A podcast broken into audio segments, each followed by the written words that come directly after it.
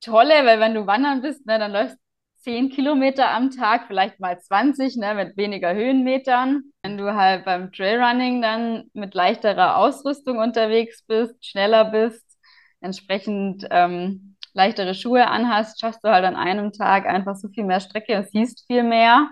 Ähm, und kannst dann in einen Tag eigentlich noch mehr Erlebnis stecken sozusagen. Schnell, einfach, gesund dein Gesundheitskompass. Wir zeigen dir, wie du schnell und einfach mehr Gesundheit in dein Leben bringst und endlich das Leben führst, das du verdienst.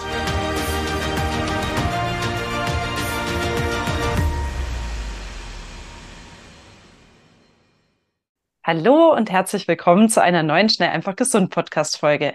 Ich habe heute die große Freude, dir eine richtig spannende Sportart näher vorzustellen, und zwar das Trailrunning.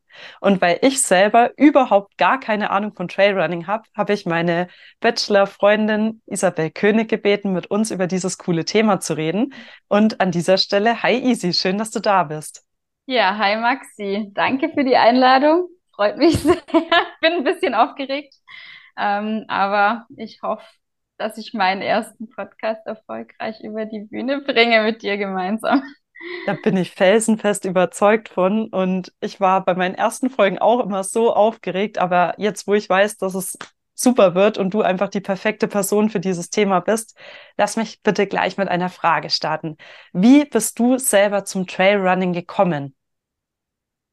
Ja, wo fange ich denn da an? Ähm, wir sind ja selber schon zusammen früher gerne mal zum Joggen gegangen, während unserem Studium noch. Ähm, damals in Augsburg vor, vor mittlerweile über zehn Jahre her. Ja, ich musste äh, auch schlucken. Zwölf Jahre sind easy. Wir ja, werden wir alt. Kennen uns, wir kennen uns jetzt zwölf Jahre, ja. 2011 im Oktober haben wir uns, glaube ich, das erste Mal gesehen. Ja. Genau. Ähm, ja, und damals war es dann eher noch so, mal, um halt so ein bisschen fit zu bleiben, ist man halt hier und da mal gelegentlich eine Runde laufen oder joggen gegangen. Habe ich auch in meiner Teenagerzeit schon gemacht. Ähm, damals habe ich noch Tennis gespielt, ganz früher mal Fußball und dann hat man das halt einfach so nebenher gemacht. Und dann ähm, im Masterstudium bin ich dann mit äh, meiner Freundin Jaste zusammengezogen, ähm, mit der ich auch immer noch sehr gut befreundet bin. Ähm, also auch wieder eine Mitbewohnerin oder Freundin, mit der ich äh, intensiver laufen gegangen bin. Eigentlich waren es eher die anderen, anderen Leute, die mich immer so zum Laufen gebracht haben, auch teilweise. Und du bist ähm, aber immer diejenige gewesen, die es dann beibehalten hat. Das möchte ja. ich an der Stelle auch mal sagen. Ja, du lässt dich inspirieren, aber wenn es darum geht, auch wirklich dran zu bleiben, dann bist du halt einfach die klare ähm, Queen. Ja, da war es dann schon so, dass, ähm, dass auch mal die Strecken ein bisschen länger geworden sind. Davor hatte ich, glaube also zehn Kilometer am Stück nie, glaube ich, geschafft. Ich weiß es nicht, ich habe damals auch noch nie aufgezeichnet oder so. Und mit Jaste bin ich dann auch häufiger mal so die große Runde in Münster gelaufen, um den Aasee und die Promenade. Relativ bekannte Strecken in Münster. Und über wie viele Kilometer reden wir da ganz grob? So 10 bis 15 waren okay. das dann, aber also auch noch moderate Strecken, sage ich jetzt mal, die man so überblicken kann. Und dann nach dem Master habe ich dann ja, bin ich zurück nach Süddeutschland gezogen, wo ich ja auch geboren bin und herkomme. Und habe mich dann für meinen ersten Halbmarathon angemeldet. Das war in Ulm der ähm, Einstein-Marathon. Mhm, auch noch ein ganz normaler Straßenmarathon eigentlich und habe da dann schon ein bisschen mehr mal trainiert und dann im, wann war das? Das fünf, sechs Jahre her, sieben, ganz genau weiß ich es gar nicht mehr, so 2018 wahrscheinlich, meinen ersten Halbmarathon gelaufen. Und dann war es eigentlich immer so, hatte ich dieses Projekt beendet und dann über den Winter wieder echt wenig gemacht, habe meine ganze Kondition eigentlich wieder verloren. Das Jahr drauf bin ich dann zusammen mit Gesine, unserer gemeinsamen Freundin, ähm, in Bregenz, da am Bodensee in der Ecke, auch zusammen einen Halbmarathon gelaufen. Haben wir dann entschieden, wir melden uns gemeinsam da an. Dann war wieder eine Motivation. Dran. Und dann, ähm, genau, haben wir das Jahr drauf eben diesen Halbmarathon ähm, erfolgreich gemeistert. Da habe ich dann, glaube ich, auch meine Zeit echt total gesteigert und bin dann deutlich unter fünf Stunden gelaufen.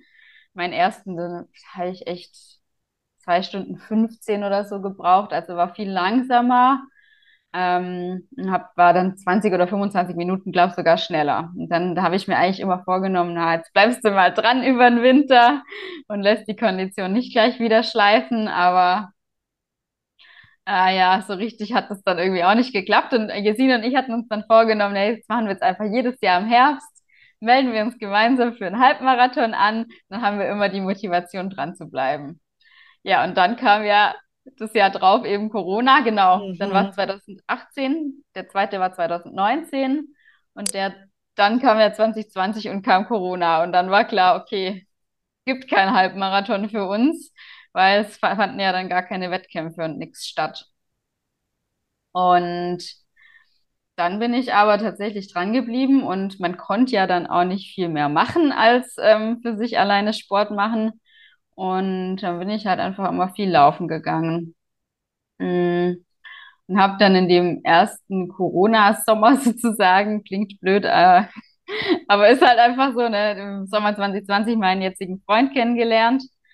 Ähm, und er ist, äh, war jetzt eigentlich kein Läufer oder Ausdauersportler, ähm, sondern ähm, relativ viel immer in den Bergen unterwegs. Also Bergsteigen, Klett extremst viel Klettern war damals noch, ähm, auch Meerseillängen, alpine Sachen, Hochtouren und hat so auch durch sein Ehrenamt bei der Bergwacht dann so das äh, technische und bergaffine Know-how mitgebracht. Und bei mir war es dann eher so die, die Ausdauerkomponente. Und dann sind wir halt zusammen auch öfters laufen gegangen und dann auch mehr in den Bergen laufen gegangen, weil er dann immer schon gesagt hat, mh, hm, also Johannes heißt mein Freund, mh, hm, ja, äh, irgendwie fasziniert ihn der Ausdauersport schon, vor allem so ein Ultramarathon, also das alles, was mehr als ein Marathon ist, heißt Ultramarathon. Ähm, aber dafür müsste er ja erstmal anfangen, überhaupt zu laufen. Oder, ja, wäre gut, ne, wenn man sowas also mal machen will. Natürlich schon öfters mal äh, gelaufen und hat auch, ich glaube, während Corona am ersten Lockdown dann auch mal seine erste Halbmarathonstrecke so für sich geschafft aber hat dann auch das immer wieder so ein bisschen schleifen lassen und ist nie so richtig dran geblieben. Ja. Und dann waren wir immer mal wieder gemeinsam halt in den Bergen, mal zum Wandern, mal zum Klettern, mal zum Laufen, Joggen, Trailrunning, wie auch immer. Und dann hat sich das irgendwie so ein bisschen verselbstständigt. Und dann konnte, haben wir halt auch unglaublich viel Zeit zusammen verbracht von Anfang an ähm, weil man ja dann quasi mit dem Lebenspartner sozusagen äh, Zeit verbringen durfte, aber mit anderen Leuten eigentlich nicht unbedingt. Und man wusste dann ja auch noch nicht, ne, wie gefährlich ist dieses Virus. Äh, hat sich dann ja noch extremst geschützt einfach im Jahr, in den ersten ein, zwei Jahren. Und es war ja auch einfach dann nicht erlaubt. Ähm, und dann haben wir natürlich extremst viel zu zweit immer unternommen und gemacht. Und ähm, ja, dann hat sich das einfach so für uns entwickelt und ist so zu einem gemeinsamen Hobby geworden, neben Wandern und ich finde ähm, das unglaublich, Klettern. liebe Easy. Ich glaube nämlich, dass auch genauso Trailrunning entstanden ist. Also jemand, der gerne läuft, trifft jemanden, der gerne in den Bergen ist. Und dann hat man irgendwie so gedacht, hm, wie könnte man das beides zusammenbringen? Ja, und wie kann man an einem Tag dann möglichst viel sehen? Ja, das, das war dann auch das, was dann Johannes dann irgendwie gesagt hat, das ist halt eigentlich das Tolle, weil wenn du wandern bist, ne, dann läufst 10 Kilometer am Tag, vielleicht mal 20, ne, mit weniger Höhenmetern. Aber dann bist du ja schon viele Stunden unterwegs. Ja, und wenn du halt beim Trailrunning dann mit leichterer Ausrüstung unterwegs bist, schneller bist, entsprechend ähm, leichtere Schuhe anhast, schaffst du halt an einem Tag einfach so viel mehr Strecke und siehst viel mehr ähm, und kannst dann in einen Tag eigentlich noch mehr Erlebnis stecken sozusagen. Weil das wird dann manchmal auch mal ein Gefühl, wie viel Kilometer ja. schafft man denn da am Tag, wenn man das, sage ich mal, ja, mit einer so gewissen Ernsthaftigkeit betreibt und da halt dann auch mhm. dementsprechend von der Lunge an die Höhenluft gewöhnt ist. Was ist da möglich? Boah, das ist äh, ganz, ganz unterschiedlich. Also am Anfang war es für uns schon total eine Leistung bei uns in den Ammergauer Alpen, das sind so unsere Hausberge quasi, weil wir dort in einer Stunde ungefähr sind. mm, einmal aufs Hörnle hoch und runter. Das sind vielleicht 700, 800 Höhenmeter Mhm. ähm, und acht bis zehn Kilometer vielleicht vom Umfang her.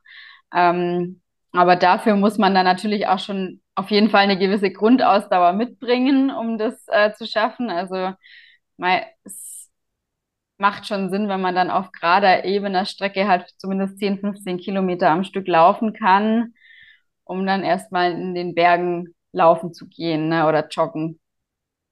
Und ähm, Ja, krass. Dann ja, lass uns da gerne steigert mal man sich. direkt reinstarten. Ja. Was braucht man denn konkret zum Trailrunning? Also du hast gerade schon angesprochen, ähm, leichtes Gepäck, gute Ja. Aber also lass uns mal ein bisschen über Equipment reden. Wenn jetzt jemand Mhm. sagt, irgendwie fixt mich die Idee von Trailrunning total an, Ja. so, wie fängt die Person an? Also gut, dass du gesagt hast, erstmal auf gerader Strecke die 10 bis 15 schaffen. Wenn Ja. derjenige den Haken setzen kann, was kommt als nächstes? Genau, als nächstes, ja, also beim Trailrunning muss ich auch dazu sagen, oft hat es ja immer so eine Komponente von, äh, ich renne den Berg hoch und runter, aber man braucht jetzt auch nicht unbedingt Berge dazu, ne? Man kann ja auch einfach mal einen soften Einstieg wagen, wenn man jetzt vorher vielleicht äh, einfach am Fluss oder auf Asphalt gelaufen ist, dann erstmal in den Wald zu gehen und so einen Waldwanderweg entlang zu laufen, ne? Und äh, Forstwege mitzunehmen. Das denke ich mal ist der erste Schritt. Und wenn man sich da einigermaßen sicher fühlt, ähm, und ja, vielleicht eine Stunde oder zwei problemlos am Stück laufen kann in seiner Geschwindigkeit, man ist ja auch relativ langsam in der Regel unterwegs, dann kann man vielleicht auch mal den Schritt in alpineres Gelände wagen. Aber grundsätzlich ist Trailrunning ja eigentlich alles, was abseits von befestigtem Gelände ist. Ne? All, Ja. Im Endeffekt ist auch äh, irgendein Schotterweg ja schon mehr oder weniger ein Trail. Aber so, ähm, das, was richtig Spaß macht, sind halt wirklich diese kleinen Wanderwege oder Single Trails. Ähm, oder halt auch, teilweise gibt's ja auch in Wäldern so ähm, ehemalige Mountainbike-Strecken, die mit Mountainbikes nicht mehr befahren werden dürfen. Gibt's zum Beispiel hier bei uns in Augsburg relativ viel in den Wäldern, wo man jetzt halt wunderbar laufen kann, die teilweise halt auch so flowig bergab und bergauf gehen. Ähm, wo man dann richtig schön laufen kann und was jetzt auch noch nicht äh, technisch so schwierig ist. Und grundsätzlich brauchen tut man eigentlich erstmal nur ein paar Laufschuhe und Sportklamotten. Ähm, am besten halt Laufschuhe, die für, ähm, fürs Gelände ein bisschen geeigneter sind. Also Straßenlaufschuhe mit einer harten Carbonsohle, die wirklich nur für Asphalt geeignet sind, würde ich da jetzt nicht anziehen. Äh, es gibt ja mittlerweile unendlich viele ähm, Trailrunning-Schuhe. mh, von fast allen möglichen Marken, die auch sonst im Bergsport unterwegs sind.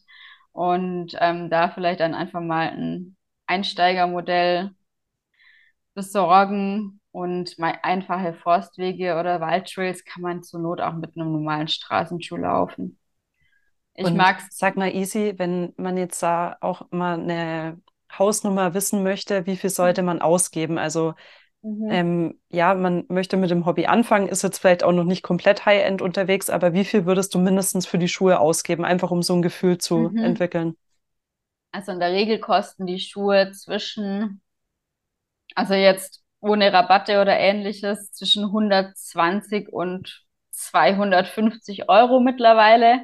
Es gibt auch noch teurere Modelle, aber das denke ich muss nicht unbedingt sein. Aber für 120 Euro kriegt man schon recht gute Modelle und wenn die im Angebot sind oder halt aus, dann kauft man sich halt ein Vorjahresmodell, das muss ja auch nicht das Neueste sein, kriegt man die teilweise auch schon für 60, 70 Euro. Und ähm, ich habe jetzt zum Beispiel ähm, so ein Lieblingsmodell von mir, ähm, die ich unglaublich gern laufe. Da habe ich jetzt mir dieses Jahr einfach genau die gleichen wiedergeholt. Die sind jetzt, glaube mittlerweile zwei Jahre alt. Ich glaube, dafür habe ich jetzt um die 60 Euro bezahlt, ähm, weil es halt einfach ein altes Modell ist, was jetzt zwei Jahre alt ist, aber die funktionieren ja genauso und mir haben die einfach gut gefallen. Hatte da ein gutes Laufgefühl, die haben mir gut gepasst, da habe ich einfach genau die gleichen wieder gekauft und ähm, ja, muss ich da so natürlich so sein Modell irgendwie finden. Meine allerersten Trailrunning-Schuhe, die habe ich tatsächlich immer noch. Ähm, aber wenn ich die jetzt anziehe, da denke ich mir, um Gottes Willen, wie bist du mit den Dingern gelaufen? Ich hatte die neulich mal wieder an. Also ganz furchtbar. Es ist irgendwie ein Modell, das mir jetzt gar nicht mehr so gefällt und passt, aber damals war es so mein erstes und Da habe ich mir dann auch noch nicht so Gedanken drüber gemacht und da hat es dann schon gepasst, aber Die waren ja. im wörtlichen Sinne Teil deines Wegs. Genau. Und eine. Frage habe ich jetzt noch, weil ich war jetzt gestern ähm, in der Tat mit Martin in Norwegen wandern und ähm, wir haben viele Trailrunner gesehen. Ja.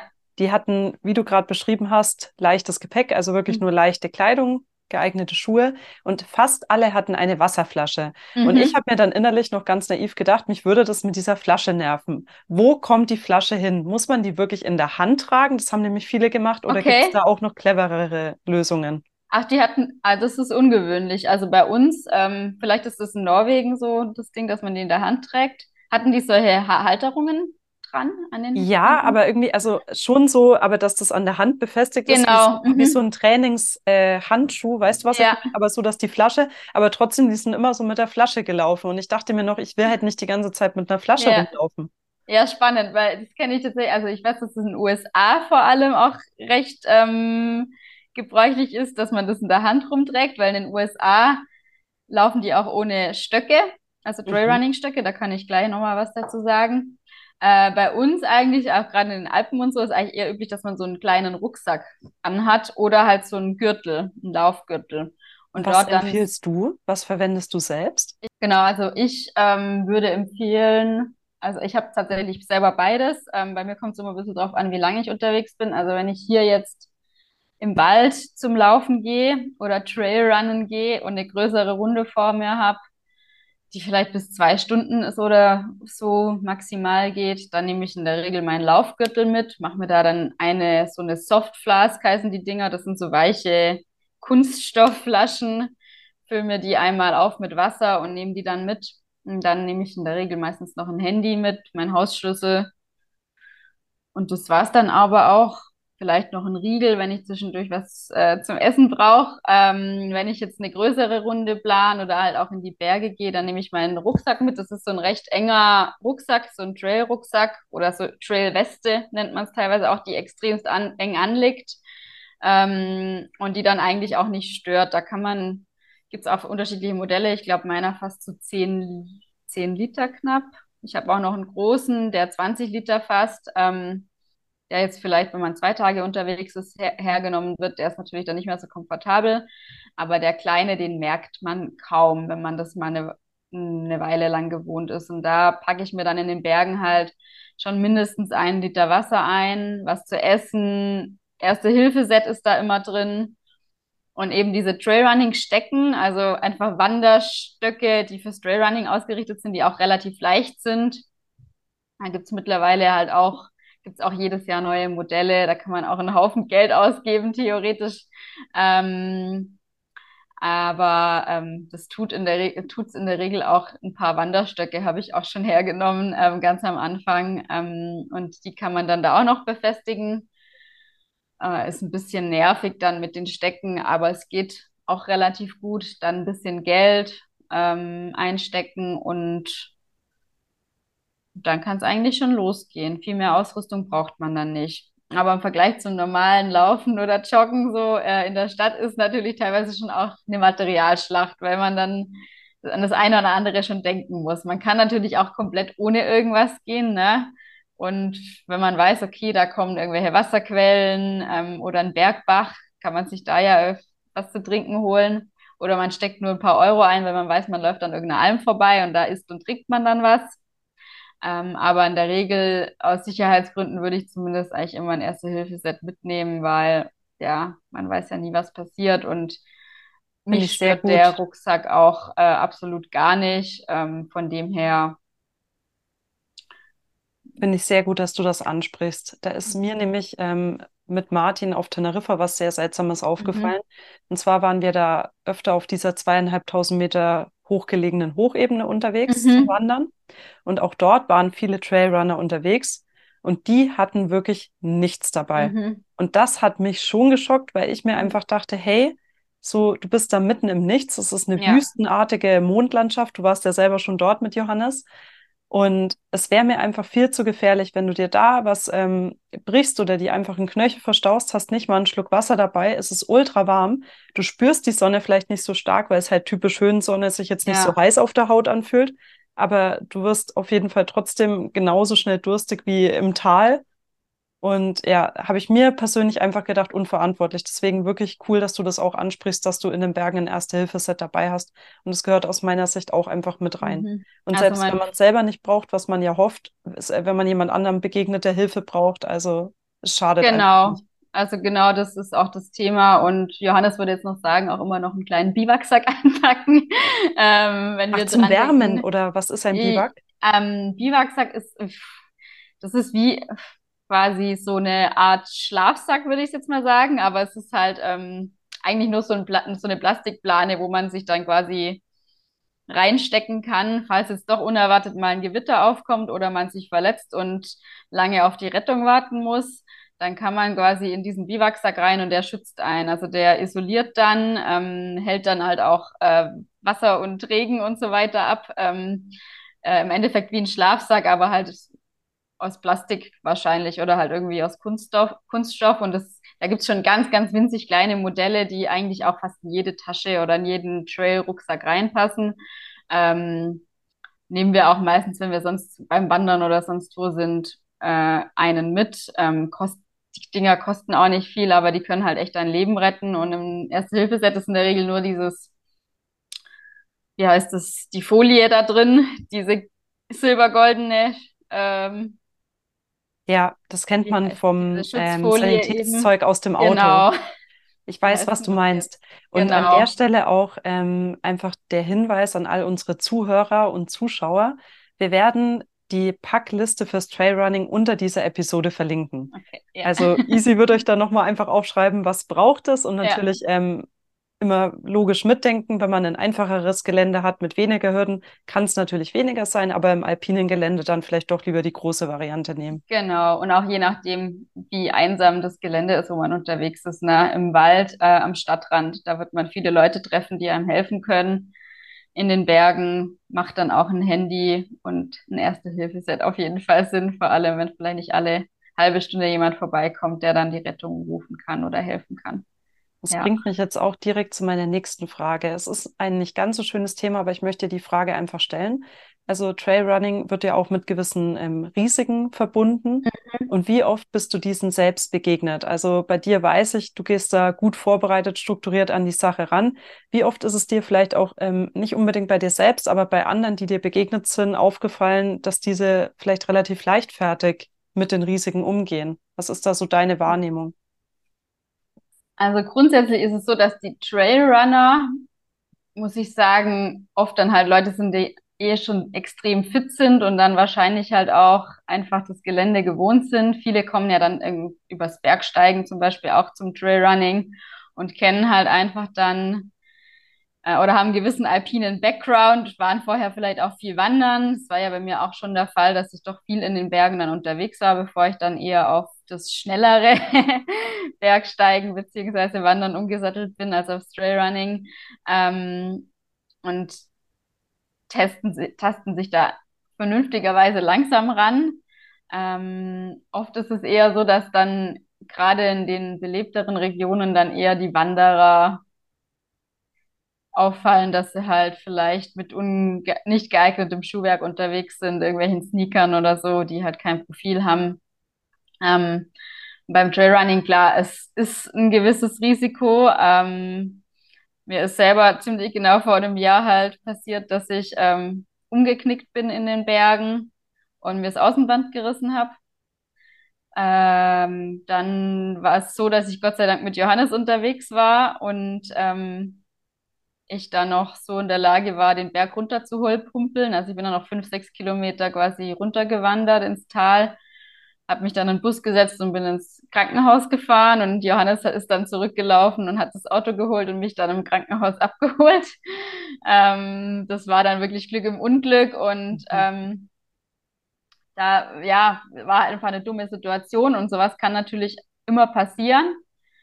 Ähm, ist alles ja klimpflich ausgegangen und alles wieder verheilt und war am helllichten Tage. Es war gutes Wetter. Ähm, aber wenn ich mir jetzt vorstelle, das wäre irgendwie, ich wäre allein unterwegs gewesen, ähm, dann hätte ich, glaube schon echt großen Respekt gehabt, wenn, weil ich nicht gewusst hätte, was passiert jetzt mit mir, ich kann nicht mehr richtig laufen. Ähm, hätte hätte wahrscheinlich erstmal Panik bekommen, hätte wahrscheinlich dann irgendwann die Rettung gerufen. Das war Gott sei Dank in dem Moment dann nicht nötig. Äh, ja. Aber ähm, grundsätzlich ist es definitiv ein gewisses Risiko, aber ich glaube nicht, dass es ähm, gefährlicher ist, jetzt als sonst in den Bergen unterwegs zu sein. Ähm, weil die Leute, die es machen, also die allermeisten,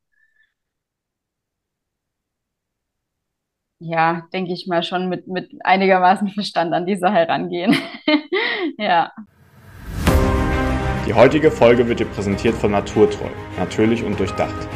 Naturtreu bietet dir Adaptogenkomplexe mit einem optimalen Preis-Leistungs-Verhältnis. Darunter sind Vitamin D3 und K2, um auch im Winter positiv gestimmt zu sein. Der blütenrein Leberkomplex, um deinen Entgiftungsorganen bei der Arbeit zu helfen. Oder der Drüsenschildkomplex mit Jod und Selen, welcher deiner Schilddrüse hilft, wieder richtig zu arbeiten. Diese und weitere Produkte findest du auf naturtreu.de. Geh noch heute auf www.naturtreu.de und erhalte mit dem Code GESUND10 10% Rabatt auf deine erste Bestellung. Und Danke, dass du auch diese Erfahrung geteilt hast. Ja. Und wie man sieht, also jetzt ein Jahr später, du sagst selber, es ist alles verheilt, dir macht Trailrunning offensichtlich immer noch Spaß. und ich denke, das werden die meisten Sportler auch unter unseren Zuhörern und Zuschauern kennen. Wenn du was wirklich gern machst, so, es ist halt ein kalkuliertes Risiko, würde ich mhm. mal sagen. Also wenn man jetzt sagt, ähm, ja, ohne Ausrüstung, Handy und mit den falschen Schulen Trailrunning im alpinen Gelände machen, ist halt ein unkalkulierbares Risiko. Mhm. Aber das, was du vorhin ja auch ähm, vorab schon alles erklärt und erwähnt hast, das ist dann genau die Form von kalkuliertem Risiko, ja. die man einfach auch immer eingehen muss, wenn man vom Fleck kommen will, im wahrsten Sinne des Wortes. Und das ja auch nicht nur im Bereich des Trailrunnings, sondern auch in allen anderen Lebensbereichen. Genau, so schaut's aus, ja. Also im Endeffekt hinter jedem, ähm, hinter jedem Sport birgt sich ja ein gewisses Risiko und da ist halt Training und Vorbereitung dann im Endeffekt alles und halt auch die richtige Reaktion, wenn dann doch was passiert, genau. Und jetzt habe ich noch eine Frage von Martin an dich. Ich habe ihn nämlich yeah. gestern auch gefragt, wenn wir zwei heute reden, welche Frage darf ich nicht vergessen? Und das Spannende ist, ich hätte diese Frage wirklich nicht gestellt. Aber Martin mit seinen zwei kaputten Knien, also ist ja schon mhm. an beiden Meniskus ähm, operiert, okay. Hat natürlich gleich gefragt, wie sieht es aus mit Trailrunning und Gelenkgesundheit? Hast du da ähm, Tipps und Tricks? Also nimmst du zum Beispiel regelmäßig Hagebuttenpulver oder MSM oder sagst du einfach, also ich mache das halt so, wie es geht. Also sag da also, gerne ein paar Worte zu. Toi, toi, toi. Da muss ich jetzt sagen, ähm, da bin ich relativ gesegnet. Also was Gelenke und Co. angeht, habe ich jetzt, ich klopfe mal auf Holz, ähm, noch nie Probleme gehabt. Äh, selbst wenn ich jetzt 50 Kilometer am Stück gelaufen bin, ähm, hatte ich danach, also ich, klar habe ich meine Knie dann gespürt, ne, aber ich hatte da jetzt äh, nie länger Probleme als vielleicht ein, zwei Tage, dass ich die Gelenke einfach gespürt habe. Ähm, und habe da auch nie wirklich Schmerzen beim Bergablaufen oder so. Und hast du für die ähm, Regeneration bestimmte Nahrungsergänzungen oder ähnliches genutzt? Mhm. Also hast du Routinen, die dir bei der Regeneration helfen oder ist das sozusagen deine gute Genetik? Ja, also ich denke, dass beides einspielt. Also grundsätzlich ernähre ich mich ja schon weitgehend gesund, sage ich jetzt mal, ähm, so im Großen und Ganzen, was auch immer das bedeuten mag. Ne, das, da verstehen ja auch, versteht ja auch jeder ein bisschen was anderes drüber. Ähm, ich äh, nehme tatsächlich ähm, Nahrungsergänzungsmittel, ja. Ähm, allerdings aktuell nur Omega-3 und ab und zu Vitamin D. Das sind die einzigen Sachen, die ich jetzt zusätzlich noch einnehmen. Mm. Und sonst versuche ich mich halt weitgehend pflanzlich zu ernähren, viel Obst und Gemüse, ne? Ähm, und versuche auch während den Läufen, das ist halt das Allerwichtigste für die Regeneration, dass man gerade während den langen Läufen halt schon ähm, darauf achtet, dass man die Energie wieder zuführt, die man verbraucht. Dass man nicht irgendwie drei, vier Stunden in den Bergen unterwegs ist und ähm, dann danach hat man dann in der Regel meistens erstmal nicht den großen Hunger Ähm, und dann kommt ein Tag später der große Hunger, futtert dann alles in sich rein und das ist eben der falsche Weg, sondern man sollte dann einfach, ähm, das gehört auch wirklich, wenn man gerade Wettkämpfe auch macht, ähm, in dem Bereich dazu, dass man halt lernt, während der Zeit schon zu essen, während man unterwegs ist. Ähm, manche machen das in Form von irgendwelchen Gels, ne? Es gibt ja diese Sportgels oder Flüssignahrung. Ähm, Johannes nimmt das Zeugs auch. Der hat nicht den, auch nicht den stabilsten Magen, sage ich jetzt mal, und ähm, nimmt dann gerne ähm, flüssige Nahrung zu sich und diese klebrigen, süßen Gels. Da ähm, gibt es ja auch von ganz vielen unterschiedlichen Herstellern ähm, Produkte, die man ausprobieren kann. Man verträgt das eine besser, das andere schlechter. Ich habe in meinem ganzen Leben tatsächlich noch nie so ein Gel genommen. Ähm, und baue eher auf feste Nahrung. Also ich esse auch mal so einen Riegel. Ähm, da gibt es welche, die auch wirklich sehr lecker schmecken, die mittlerweile auch ähm, bieten viele Firmen ähm, auch relativ natürliche Produkte an, wo nicht nur irgendwelches Zeug drin steckt, wo man die Zutatenliste ähm, nicht erkennen kann oder nicht verstehen kann, sondern die wirklich dann auf Basis von Nüssen, Datteln und so Zeugs quasi gemacht werden. Das esse ich ganz gern und ähm, ich nehme unglaublich gern Nüsse mit. Hm. Und Trockenfrüchte, das geht eigentlich alles immer ganz gut. Und zwischendurch, wenn man jetzt wirklich in den Bergen unterwegs ist und einen längeren Tag vor sich hat, dann kommt man in der Regel ja auch immer auf irgendeiner Alm vorbei wo man dann zwischendurch auch mal einen Apfelstrudel oder sowas essen kann. Sowas geht bei mir auch immer ohne Probleme. Also ich vertrage das gut. Also das sind die zwei Sachen, da bin ich, glaube auch, aber genetisch gut ausgestattet und bei uns gab es auch schon immer viel zu essen, so von klein auch in meiner Familie, ähm, dass ich ja einen stabilen Magen habe und ähm, recht viel futtern kann. Das ist aber, glaube ich, wirklich auch meine große Stärke und dass ich eben die Probleme mit Gelenken und Co. auch nicht so habe finde es total beeindruckend. Weil an der Stelle mal ein ja. kleiner Hinweis. Also ja. ähm, Martin braucht ja sehr, sehr viel Magnesium. Das ist auch kein Geheimnis. So jeder, der schnell einfach gesund folgt, wird früher oder später feststellen, dass wir verdammt viele Beiträge über Magnesium haben. Ja. Und das hat auch einen Grund, weil wir schreiben ja über das, was uns persönlich bewegt. Und alleine, dass du jetzt vorhin nicht Magnesium erwähnt hast, habe ich mir innerlich nur gedacht. Das ist ja der Wahnsinn. Also Stimmt, also weißt Magnesium. du, dass dein Körper das überhaupt packt dann auch mit mhm. dem also ich wiederhole nochmal für alle, die es vorhin überhört haben, wir reden hier von 50 Kilometern und mehr in Ausnahmesituationen. Also. Ja. Ja, aber das ist wahrscheinlich, äh, ja, Magnesium nimmt Johannes auch teilweise ein. Der hat dann auch immer mehr so muskuläre Probleme und Verhärtungen und so. Und bei mir ist das, glaube ich, wirklich auch der Grund, dass ich halt während der Belastung einfach so viel esse. Auch neulich habe ich wirklich meinen längsten Lauf gemacht, den ich bisher gemacht habe. Und ich habe wirklich alle 15 bis 20 Kilometer einfach ordentlich reingeschaufelt. Wie lange warst du da unterwegs? Fast elf Stunden. Wow, und wie viele mhm. Kilometer? Das waren 87, glaube ich, zum Schluss, ja, 87. Also zwei Marathons und noch ein bisschen was obendrauf. Ach, War relativ, du liebes bisschen. Relativ Easy. flach, muss ich dazu sagen. Also es waren jetzt nicht, es war jetzt nicht im alpinen Gelände. Ähm, Mach war... es bitte nicht kleiner, ja. Also meine Kinnlade war unten. Alle, die auf YouTube ja. dabei sind, haben es gesehen. Ja, genau. Ähm, also es war ein cooles Erlebnis und ähm, das war äh, quasi so der Lech-Erlebnisweg, so heißt es. Der geht von Landsberg bis Füssen. Es waren dann auch nicht so extrem viele Höhenmeter, es waren viele Wald-Trails. Also man konnte wirklich alles laufen oder joggen oder Trailrunnen, wie man auch immer dazu sagen mag. Ähm, aber ähm, ja, es war auf jeden Fall ein sehr langer Tag, es war auch sehr heiß. Und Johannes hat mich quasi unterstützt. Er ist mit dem Auto dann mit, also hinterhergefahren und hat quasi alle 15 bis 20 Kilometer äh, haben wir einen Punkt vereinbart, wo er dann so ähm, quasi mir Getränke auffüllt und mir was zum Essen hinstellt. Und er hat dann jedes Mal so einen Campingtisch aufgebaut und quasi ein kleines Buffet aufgestellt. Oh Gott, wie geil ist das denn ja. bitte?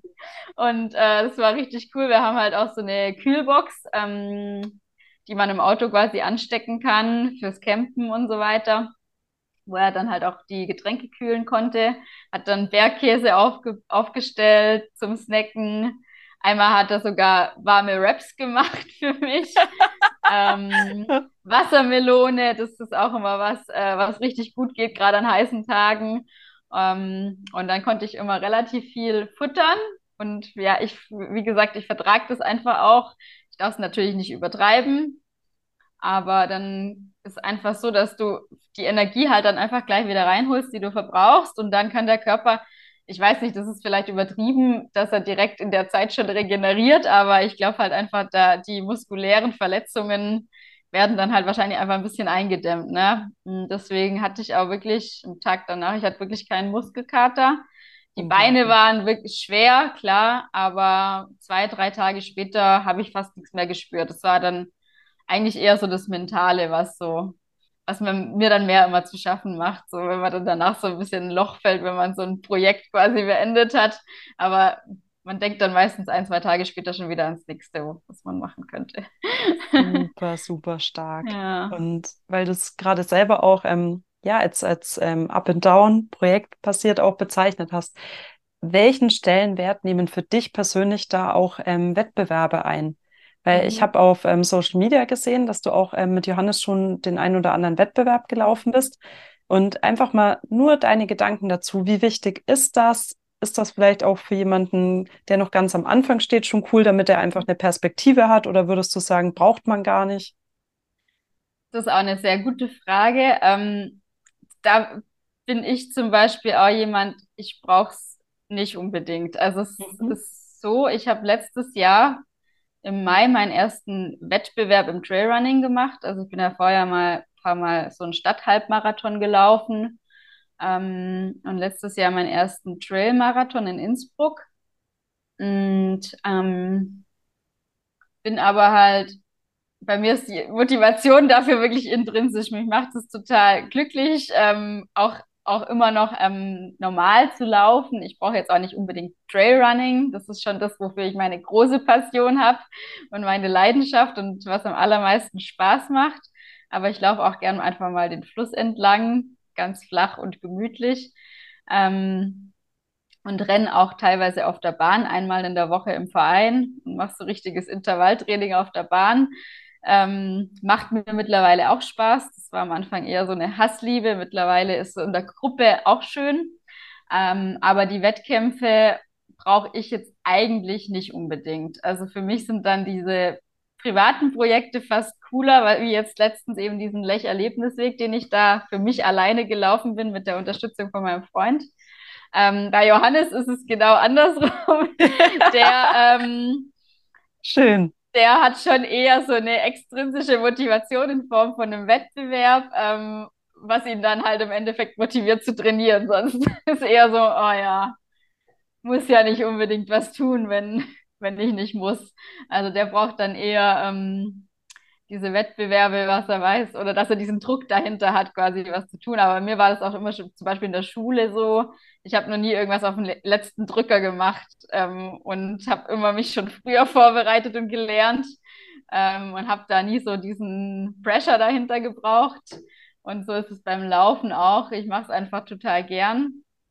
Und die Wettkämpfe sind dann immer so zusätzliches, ja, ich sag mal, Zuckerl obendrauf. Ähm, es ist immer ein cooles Erlebnis, aber für mich ist damit auch immer, es ist unglaublich viel Aufwand damit verbunden. Das kostet ja auch alles sehr viel Geld. Man muss ähm, dahin reisen, man muss sich vorbereiten. Ähm, und ich bin dann auch sehr nervös am, am Tag vorher, kann meistens sehr schlecht schlafen und ja, mache mir dann selber auch viel Druck, weil ich weiß, dass ich ja recht gut darin bin. ähm, denke dann immer, ich muss dann auch gut performen und das ist dann eher so das, was mich immer so ein bisschen davon abschreckt. Deswegen nehme ich auch nicht an so vielen Wettkämpfen teil. Es gibt ja durchaus auch Trailläufer, die alle zwei Wochen im Sommer fast an einem Wettkampf teilnehmen. Also das brauche ich nicht. Aber wie schön, dass in dieser Welt beides seinen Platz hat. Ja. Also praktisch Leute mhm. wie du, die das einfach völlig aus sich heraus machen und Johannes, der das natürlich auch aus sich heraus macht, aber ja. halt gerne noch diesen externen Drive oder auch diese Energie möchte. Mhm. Es, hat ja auch einfach, also aus meiner Sicht haben Wettbewerbe immer was mit Energie zu tun. Da könnte jetzt unser Martin Krowicki mit seinem Ironman auch ein Lied von singen, denke ich mal. Ja. Und ähm, ja, lass uns gerne jetzt zum Schluss noch ein Thema anschauen, wo ich auch sehr neugierig bin, wie du darüber denkst.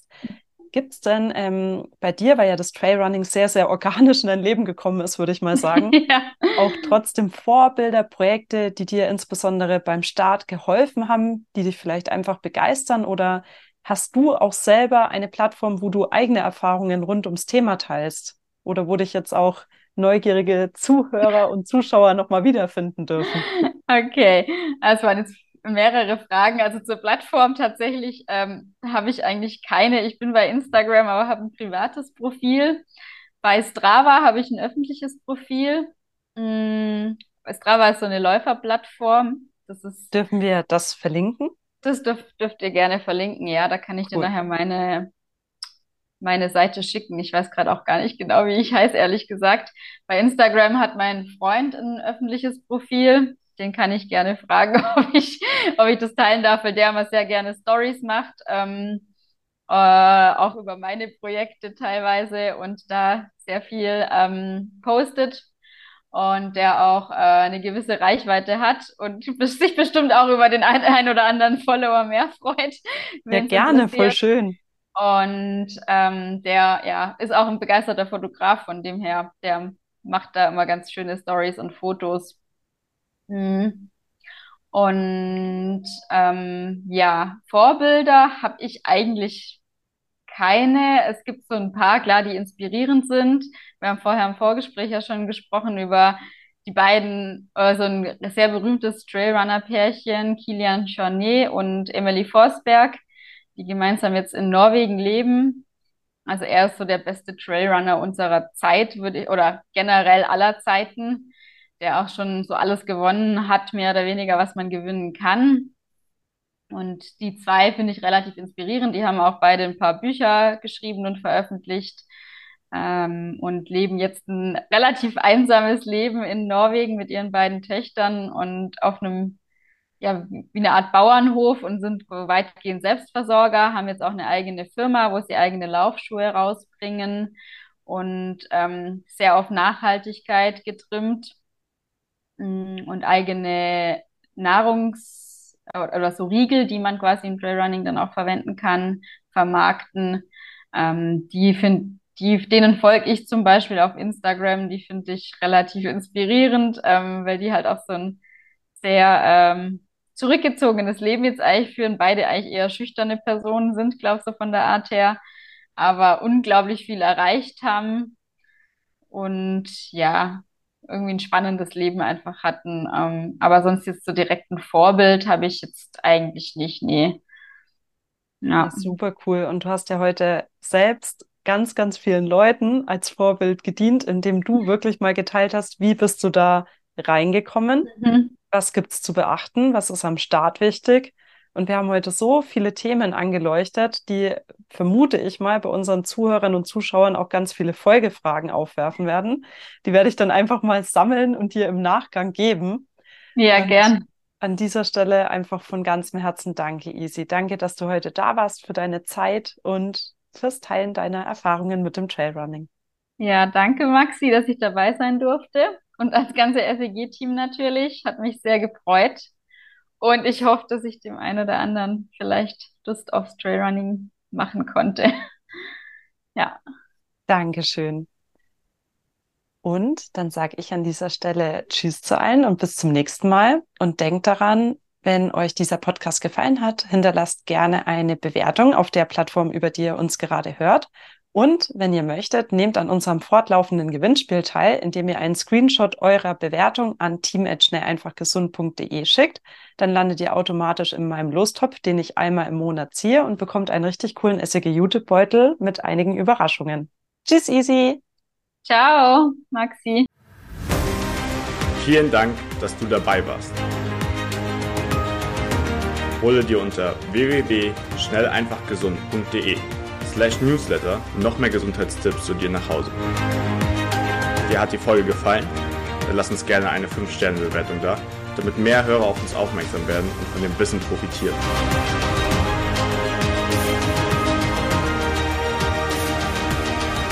Wir wünschen dir eine gesunde Woche.